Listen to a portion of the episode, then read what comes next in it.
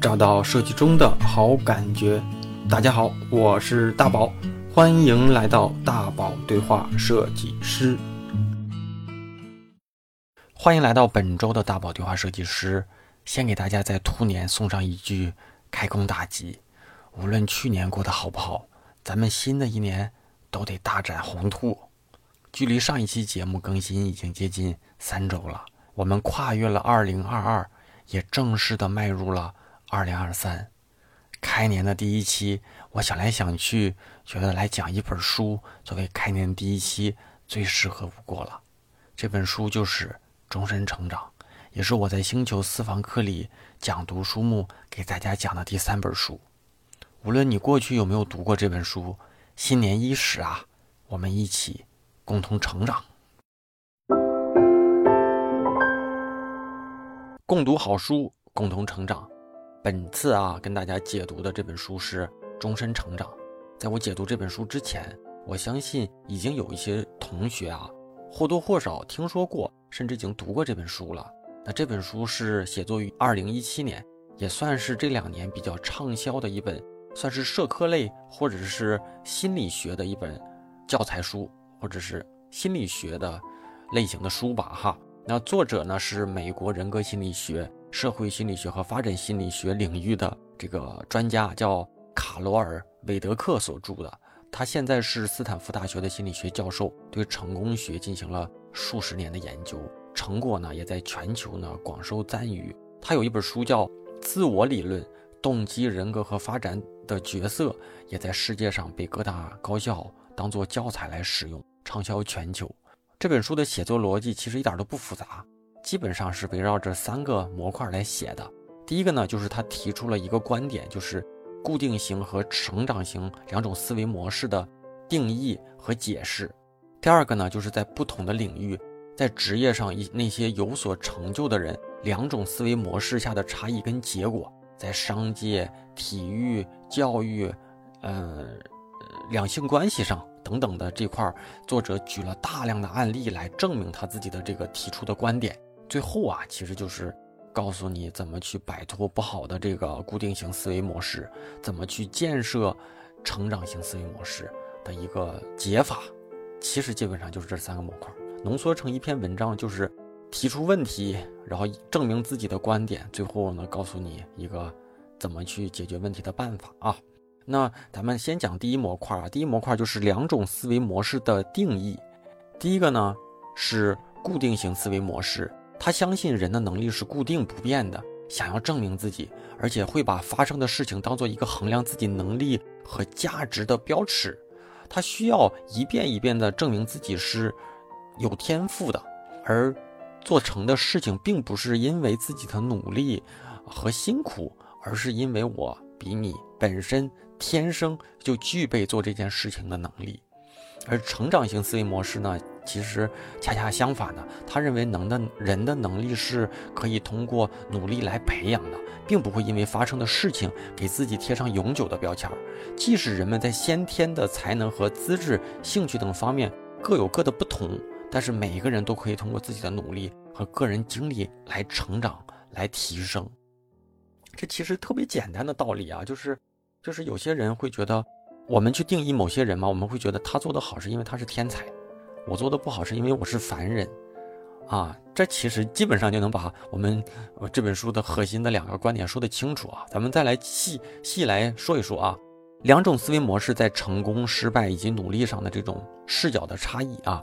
固定型思维模式呢？他认为成功是对自身能力的一种证明，证明自己很特别，强于别人，比别人更有天赋。这种类型的人享受的是天赋所带来的人与人的差距感。我厉害啊！底层逻辑是因为我是天才嘛。有些同学可能年纪大一点的啊，都看过这个动漫《灌篮高手》。那樱木花道在这部续集里面说的最多的一个词儿就是“我是个天才”，对不对？那即便是。在这部动漫里面，他被定义为他的身体是极具天赋的，但是在最后的比赛，他依然关键的一些球上，他依然被打得稀里哗啦。最后呢，他不是剃剃了一个红色光头嘛，对不对？第二呢，就是面对失败，那面对失败呢，他们会认为我失败了，所以我我有了一个失败者的身份。同时呢，由于这种身份认可的转变的心理成本比较高，为了尝试修复这种失败而所带来的这种自尊心的伤害，转而呢，他就会给自己的失败找很多借口，甚至拒绝再去接受挑战，因为挑战往往意味着更高的失败的可能性。所以呢，他们会自信心很脆弱。甚至说安于现状，拒绝那些有高难度的工作。那我们会不会有这种状态啊？就是比如说我们在日常的工作里，你做了某个项目做的不太好，领导呢有的时候会说你这事儿做的不太好，对不对？但是呢，我们经常有的时候会把矛头指向，因为做的不好的原因不是我的能力问题，而是由于时间，而是由于合作伙伴不行，而是由于客户的毛病太多，等等等等。其实哈。这都是我们作者口中的这种固定型思维模式的在作祟。那面对努力呢？这些固定型思维模式者呢，会认为努力是那些没有天赋的人去做的。那如果我们自己知道自己是一个普通人的时候，那我们并不会因为不努力而带来什么损失，对不对？起码在自尊上，并不会觉得没有面子。但是如果我们自己是别人口中那些有天赋的人，是那些聪明人。那我们就不能随便努力了，因为天才本身就具备做某些事情的能力，我怎么可以努力啊？我万一努力没成，我万一努力了还被对手给一顿削，那会让现实中的自己找不到借口。这就是固定型思维模式人们最怕面对的这种恐惧感。我给大家讲一个我真实的例子啊，就是我上高中的时候，我就读的是我们城市的一所。重点高中，而且我是我们班级里入学成绩，他分男女比，我是男生第二名，全班的这个入学成绩里的第四名，一共六十人，我第四名。而且呢，我和我们班的那个第一名入学成绩第一名的那个同学，是被老师口中定义成的那种很聪明的学生，所以我在高中的时候，嗯，入学就是学习委员啊，所以我们俩呢，就是变着法儿的去在。在同学里塑造一个我们很聪明，而且呢，我记得在高中那么学业压力那么繁重的那么一个阶段，我们有一段时间是晚上放学的时候不带书包回家，因为是走读的学校，不是属于住宿的。我们不带书包回家的一个理由就是，咱俩不用学习，咱俩已经，对吧？咱们俩不用学习，依然依然能行。但是最后啊，结果是惨痛的，反正我最后考的不太好。主观客观都会有自己的原因吧。我那个那个同学呢，连续两年复读，最后呢也考入了一个特别普通的大学。而且呢，就是你看哈，我们都知道的一个龟兔赛跑的故事。那我们可以会说，其实兔子就是典型是有天赋的那类那类运动员啊。乌龟呢，就是那种成长型思维的运动员，他靠努力而获胜。大部分人其实如果让我们选。我们大部分人还是愿意选择那个有天赋的、矫健的兔子，而只有弱小的、缺乏天赋的人，可能才会去努力，然后才会就甘愿去做那只乌龟。我认为这是大部分人的一些想法。所以说，这本书无论是怎么样说，我们人都是一个混合体。我们不可能百分之百都是固定，也不可能百分之百都是成长。所以呢，我们去不断的通过一些案例去调整自己在这块的一些比例，或者是在做某些事情的时候啊，我们给自己一些警示。我们会发生完之后，我们会说：“哎呀，不对，这是太固定性思维模式了。”把自己给拉回来，有这样的意识，我觉得就没白读，或者是就渴望自己去变好的这么一个一个状态。然后成长型思维模式啊，他们面对成功呢，他们认为成功来源于尽自己最大努力去做的事情，来源于学习和自我提高。那也举了一些案例吧，我给大家举一个啊，就是大家都知道，尤其男同学应该都知道，著名的球星科比，他是四点钟起床，也能找到一些相关真实的，在一些媒体上一些分享里关于四点钟起床的一些他来口述的真实的一些视频啊。那还有一个，我们这些年也被我们很熟悉和喜爱的一个艺人，就是那个，美国的好莱坞演员巨石强森。那你也可以去找一找他相关的一个分享啊。就是科比说自己四点钟起床，主要原因是大部分球员是一天两练，我四点钟起床呢，我就会比他们多多练一个训练周期。那我一天多练一个，我的一年就会比别人再多练半年的训练量，所以我会比他们更加的获得更多的这个足够的训练。然后呢，强森呢，他做的这个演讲，我找到了这个视频，回头我也可以给给大家分享一下他的这个演讲里的对话，他的呃这个原文是这样的啊，我给大家读一下这个原文。他说：“我每一天在凌晨四点钟起床。”在其他人之前起床，并且将我的思维过程建立在没有人比我更努力之上。没有人，no one 啊！我爱你们，我也尊重你们，但你们这些混蛋不可能比我再努力了。一切都始于这里。我的双手，我将它投入到努力之中。怎么样？其实有这些这些牛人啊，他之所以他能够保持足够的自信，其实是需要强大的这个价值观的注入，而且这些牛人并不太会在意自己怎么去定义他有没有天赋，他认为你不可能比我再努力了，那我做到这样的话，理论上来说，我的对手都打不过我了，所以我我所取得的成绩是因为我比他人更努力。而不是我比他人更有天赋，或者说那些有天赋的人本身啊，他们就是极其极其极其的努力的那个少数。那面对失败呢，他们对他们来说确实也是一个痛苦的过程，但是它也是一个需要面对和解决，并能够从中学习的一个个问题，甚至啊能够给自己带来一记警钟吧。还是用那个《灌篮高手》的一个故事啊，就是我忘了是哪一集了，但是。因为一场重要的比赛，樱木花道他投丢了一个球，球队最后以一分还是两分输掉了嘛，所以他开始顿悟，然后找那个安西教练，安西教练会说说我们来一个秘密的集训吧，然后给了他一个任务，就是一周投两万个球。所以说，对于失败，嗯，成那个成长型思维模式来说，对于失败只是去发现问题的一个过程，然后他们把这个问题解决掉就好了。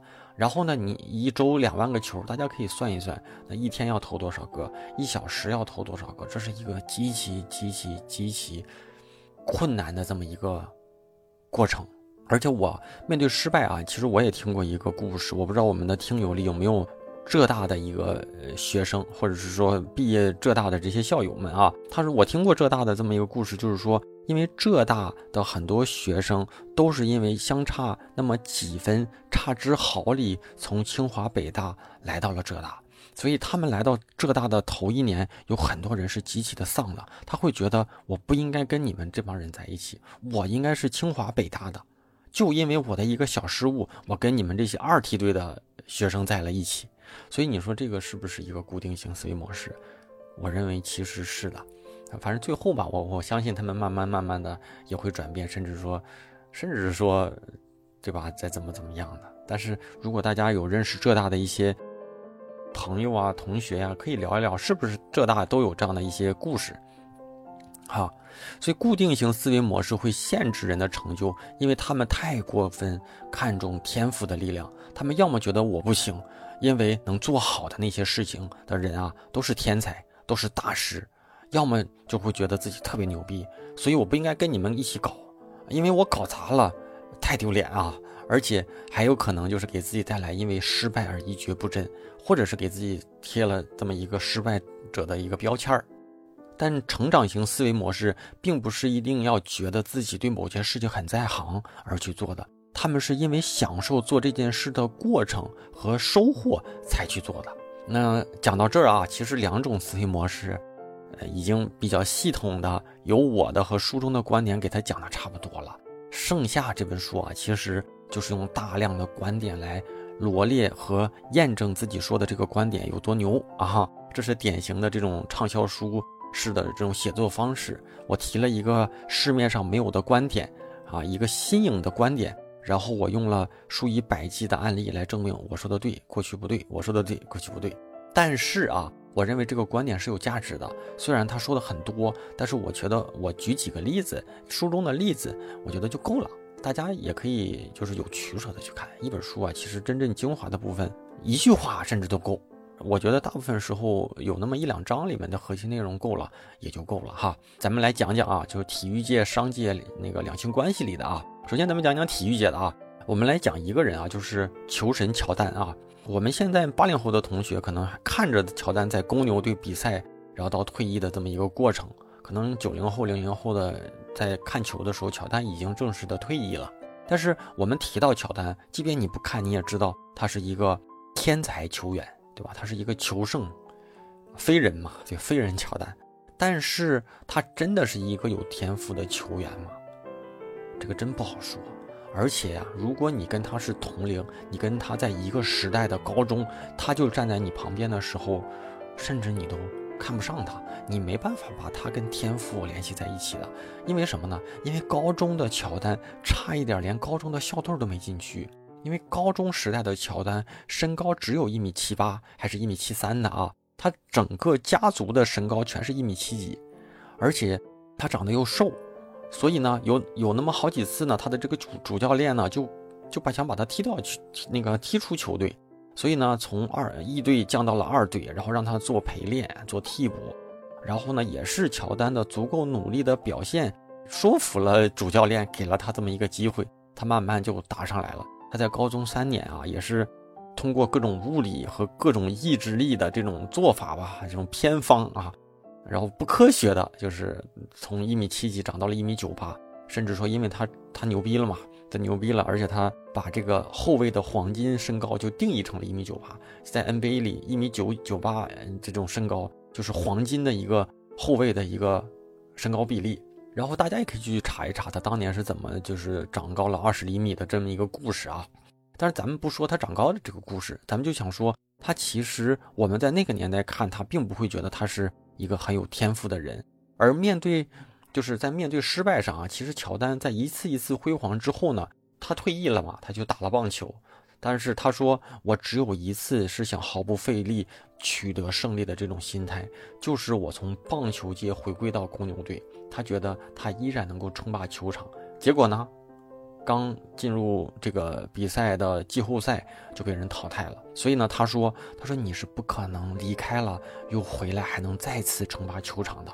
所以在第二年啊，他鼓足了所有的精力，身体和思想上都做足了准备，然后呢，赢得了连续的三年的 NBA 总冠军，也创立了一个公牛的新的王朝。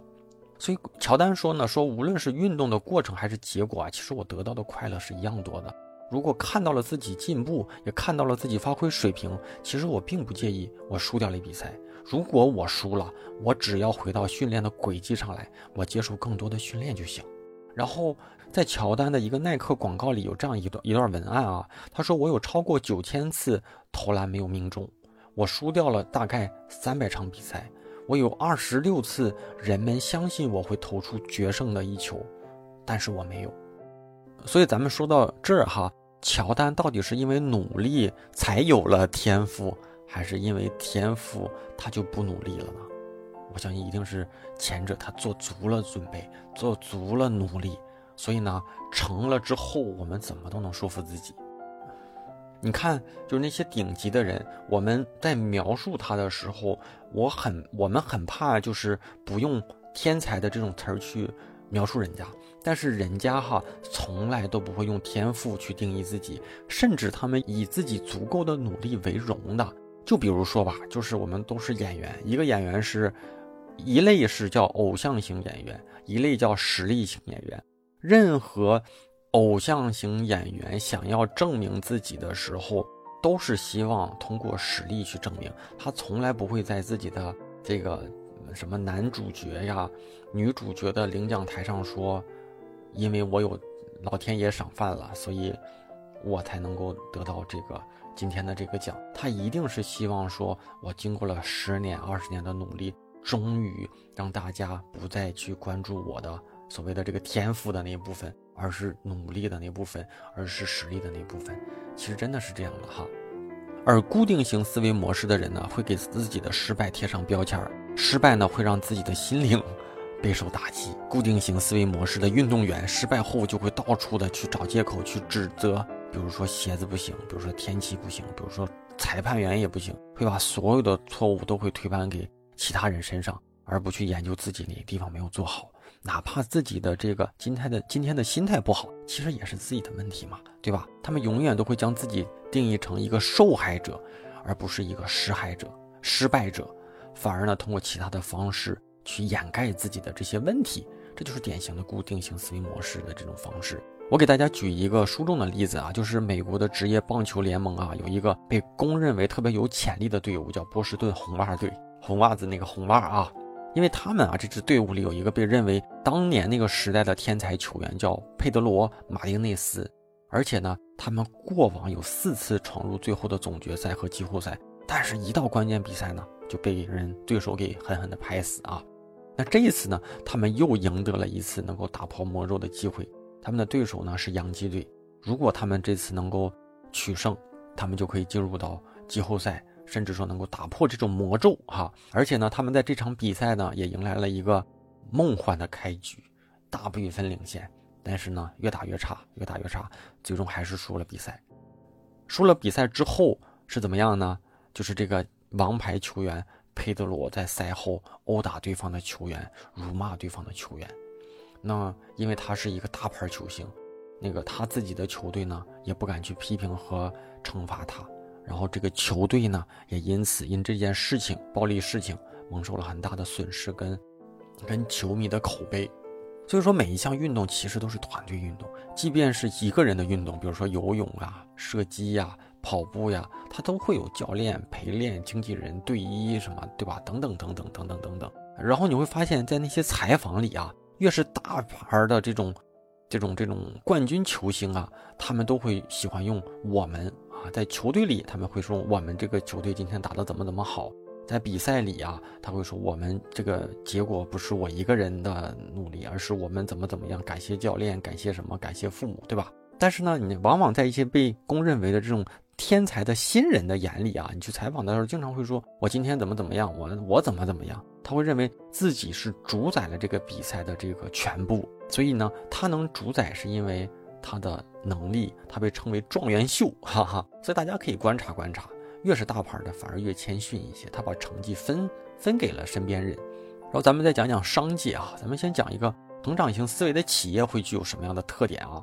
他说，成长型思维的企业并非指的是初创公司。那个从优秀到卓越的这本书里说的，这些蓬勃发展的公司，最重要的是。他们在任何情况下都有能够带领公司从优秀走向卓越的领导者，即使他们面对失败，他们依然能够保持和相信自己能够成功的这种信念。所以，这些企业之所以有这样的成绩，是因为有这样的领导者。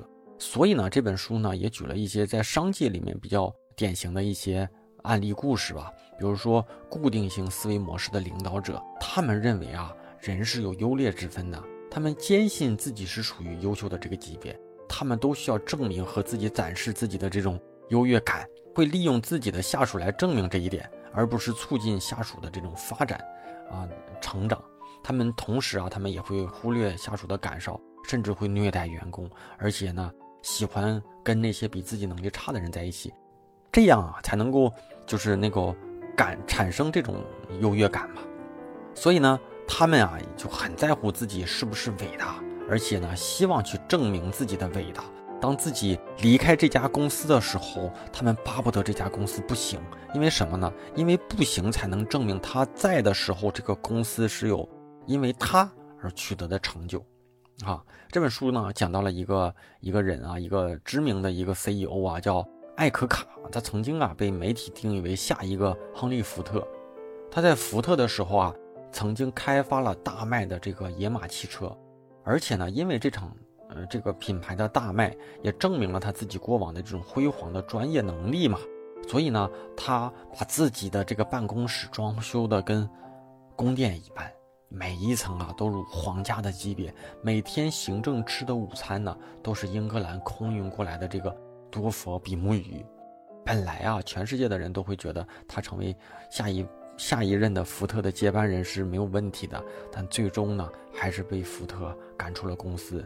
那赶出公司之后，他就为了证明公司的不行，为了证明公司的这种错误的做法，他暴怒，而且他加入了当时福特的这个竞争对手，就是克莱斯勒。他进入克莱斯勒呢，其实他没有把时间跟精力用在去改改善、投资、生产新的有利于公司成长和竞争力的新的车型和这种长远计划上。他主要做的就是打造自己的公众形象，用公司的钱去讨好华尔街。那而且而且在那个年代呢，日本的汽车已经全面的占领了美国市场。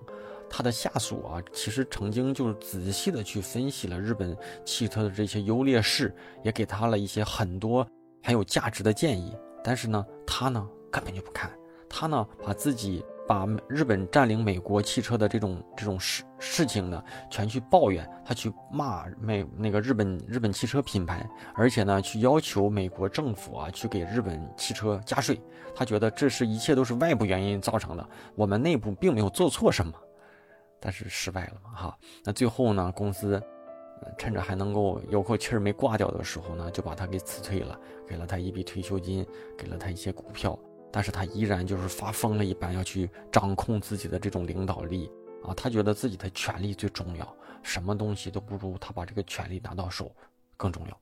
还有一个这个呃知名的这个全球知名的 CEO 啊，就是通用电气最传奇 CEO 杰克韦尔奇啊。大家可能多少也知道过他。那一九八零年他接任通用电气的时候，这家公司的市值是一百四十亿美金。二十二十年后啊，这家公司是四千九百亿美金，也成为了当时最有价值的公司。那这位传奇 CEO 他的那个做事呢，这本书给归纳了几点，多少有点为了卡他的那个观点而卡。但是呢，我们可以从中找一点对自己有启发的观点啊。首先就是他是一个知名的全球顶级 CEO，但是呢，他特别喜欢听取员工的意见。他呢，从来都不把自己定位成什么英雄，他常常去跑车间，跟厂房里的一线员工去沟通。而且他也出过很多书嘛，他有一本自传叫叫《赢》，好像是。反正这本书里面没有提到过一个字，没有提到过一个我，而是所有的描述都是。我们的公司，我们的团队啊，因为他说，因为我生命里几乎所有的事情都是跟别人一起完成的，所以呢，这个人家的描述其实也是能够看出格局的哈。选择员工呢，他也看重背景，但是最重要的，他也不是一定看重别人的背景，而是能够希望看到候选人对岗位的这种渴望。那乔布斯啊，其实也说过一句类似的话，他说：“我只跟优秀的人合作。”优秀的人不在意面子，而且优秀的人不需要管理。最后呢，就是他，他其实也犯过错误啊。他书中也讲过，因为犯错了，最后因为那次犯错，啊，敲醒了一句警钟，最后又怎么怎么样哈？这个你懂的，就是卡他的一些观点嘛哈。嗯，所以大家，大家，嗯，我觉得这本书里讲的可能更偏重于他想要的那些内容。大家其实杰克韦尔奇的东西也可以去看看，确实是可以去看一看。然后再就是父母啊，就是老师之间的这种思维模式啊，超过百分之八十的父母认为对孩子的能力进行夸奖是有必要的，那这样能够提高他们的信心和成就感。听上去其实挺有道理的，但是如果你夸奖的方式不当，就是会给孩子慢慢强化他固定型思维模式的这种这种心态，有点像现在的这种流行词儿啊，叫叫捧杀。怎么说呢？就是我们的父母和老师经常会说，说孩子做好了一件事情，我们经常会说，说你做的真快，你真聪明，对吧？你真棒。但是呢，一旦他们陷入了这种固定型思维模式的呃这种漩涡里面，他们就会觉得，如果我做的不比别人快，那我就不是很棒的，我就不是聪明的，我我就不是能干的。所以呢，他们就不愿意去挑战自己了，而且他们不想去做任何。能够暴露自己缺点的一些事情，以免别人对他产生这种质疑，以免别人对他产生这种不认可。如果这种事情一旦发生了，他们的自信就会消失，积极性也会消失，就会慢慢的跌入谷底。所以说，父母不是不能夸奖，而是不能随心所欲的夸奖，而是应该为他们努力的这个过程夸奖，夸他们，比如说啊。比如说夸他们的学习是因为不懈的努力啊，是你因为你自己付出了足够的努力和投入，你才取得了这样的成果。比如说哈，说你确实是因为这些，夸他们的时候呢，就如就比如说像实践呀、学习呀，应该去夸他们坚持不懈、有效学习的策略所达成的成就。比如说啊，说你你想夸他这次进步了，你会说。你你的进步是因为你这次确实投入了足够多的努力，对吧？你这道题做对了，是因为你确实尝试了很多方法，你足够的去想要把它做好，而不是你真的聪明，你真棒啊！你轻轻松松，别人一天都做不完，但是你很轻松就能做对，那这是不对的。其实这一点我们经常会犯错误，甚至我们小时候就是听这种夸长大的，对不对？在人际关系、两性关系上面呢，就是固定型的成长模式的伴侣呢，会认为对方是完美的、永恒的、即刻的，有点像童话故事里这样的啊，两个人骑着骑着马，夕阳西下，从此幸福的生活在了一起。他们会认为，爱情怎么能要努力呢？爱情就应该是天然的、顺理成章的。但是，如果对方一旦不如自己的预期，他就会觉得。你怎么会这样呢？你怎么不是我想象中的那样？他就会把所有的问题怼给对方，认为对方背叛了他。但是两性关系里面啊，这种成长型思维模式最理想的伴侣就是希望能够鼓励对方成长，也要让对方鼓励自己成长。那这种婚姻关系真的需要经营的。我相信大家如果进入了这种婚姻关系里，一定都会有一个感触，就是婚姻跟恋爱不一样。那你会多多鼓励对方去改变和达成自己想要的目标，这就是成长型思维模式所取得的作用。那其实他举了很多案例啊，我就我就不一个一个的就为了证明他而去去讲了。所以咱们到最后啊，咱们在书里面最后的这一半，他就会说如何去培养成长型思维模式呢？那在讲如何去培养之前呢，我们先要明确一件事情，就是我们得知道哈，思维模式其实是一种信念。它的力量到底有多强大呢？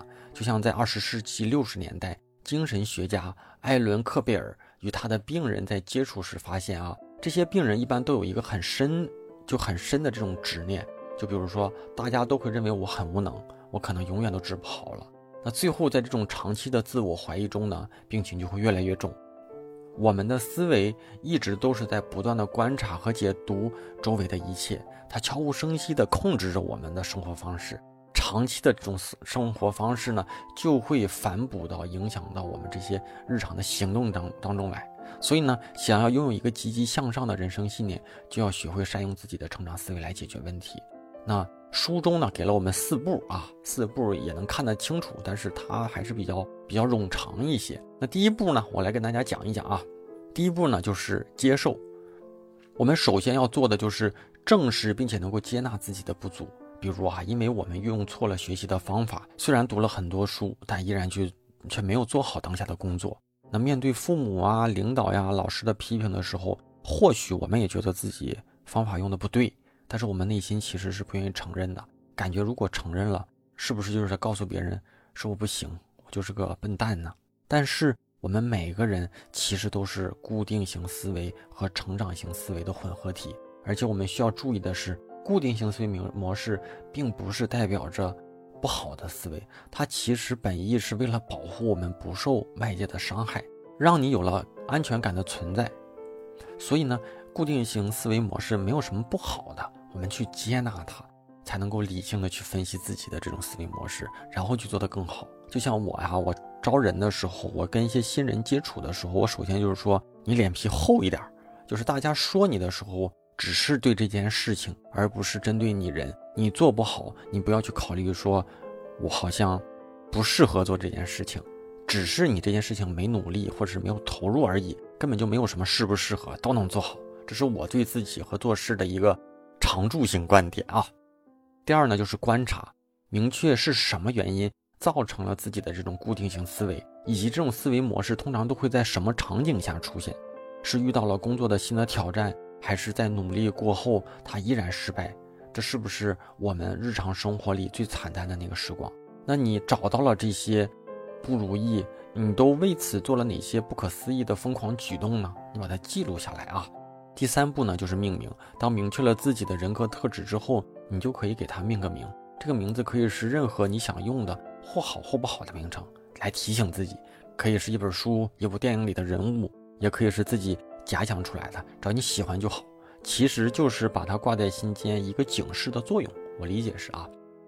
第四步呢，就是教育，固定型思维模式本身就是保护咱们自己，保护自己不受到伤害。但是你要明白，固定型思维模式不会让你进步，整体大环境这样就是错的。你可以安慰自己，我应该去尝试一下，也许会失败，但是又怎么样啊？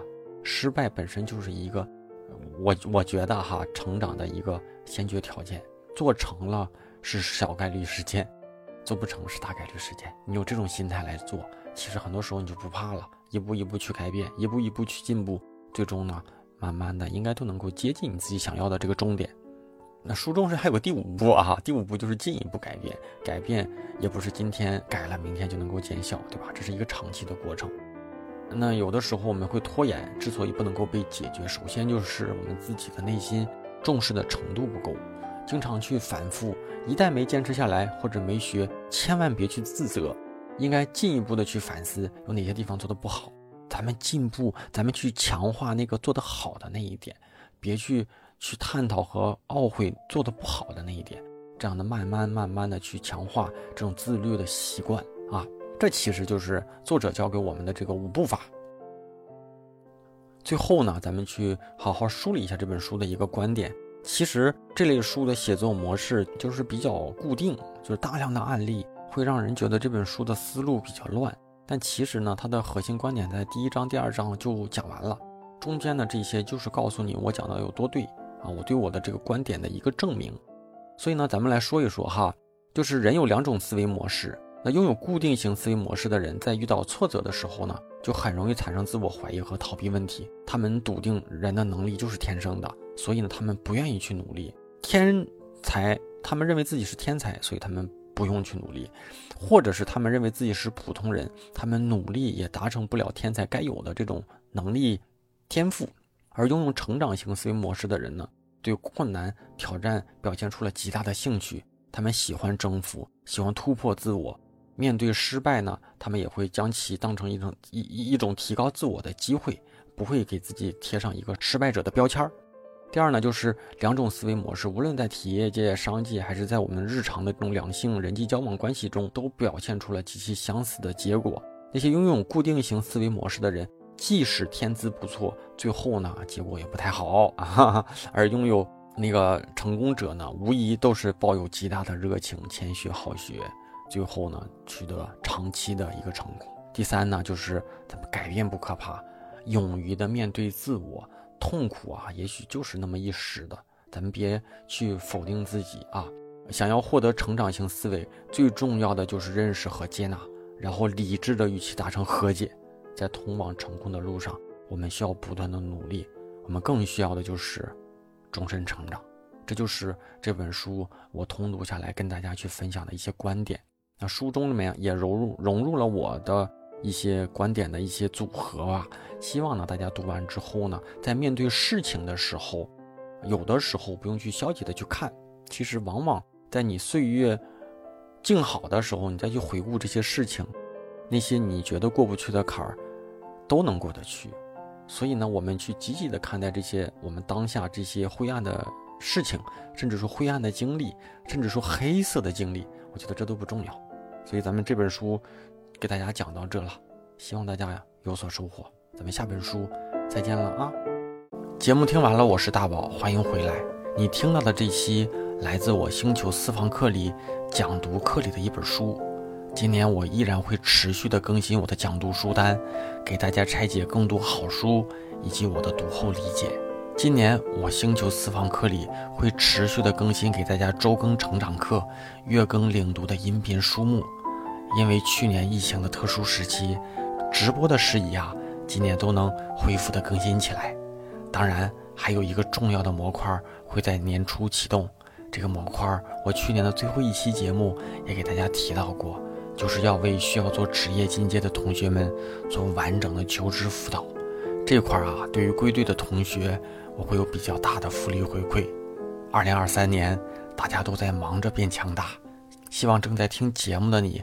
也别落下，我们一起共同成长。我的私房课强力的推荐给在职业上有困惑的年轻设计师，想要获取更多设计资源、人脉的上进设计师，还有就是我大宝对话设计师最忠实的铁粉了。加入方式呢，万年不变，在我的哼哼哼啊大宝频道里回复归队，不是在同学们收听的音频平台里私信回复啊，是在哼哼哼啊，你懂的，就能收到一个弹出消息，扫码就能加入了。虽然是付费社群，现在一定是最合适、最便宜的进群时间。每一次我都会重复，种一棵树最好的时间是十年前，第二好的时间就是现在。只有进群的老同学啊，才知道这里有多大价值。这一期啊，节目结尾我就不给大家做口播的感谢，咱们攒到下期。听到这儿呢，如果你觉得有收获，替我点个赞，再分享给更多的朋友们。大家的每一条留言哈，无论在哪个平台，我都能够看到。也只有大家的支持呢，使我能够持续更新啊和邀请到不同领域嘉宾的长期动力。那咱们就下周三晚上十点钟左右，网易云音乐、喜马拉雅、站酷、小宇宙、荔枝等主流的音频平台都会同步的更新。咱们下周啊，不见不散了啊，拜拜。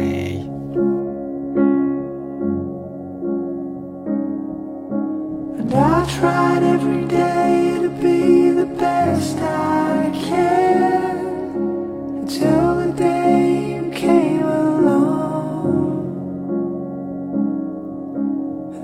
suspense.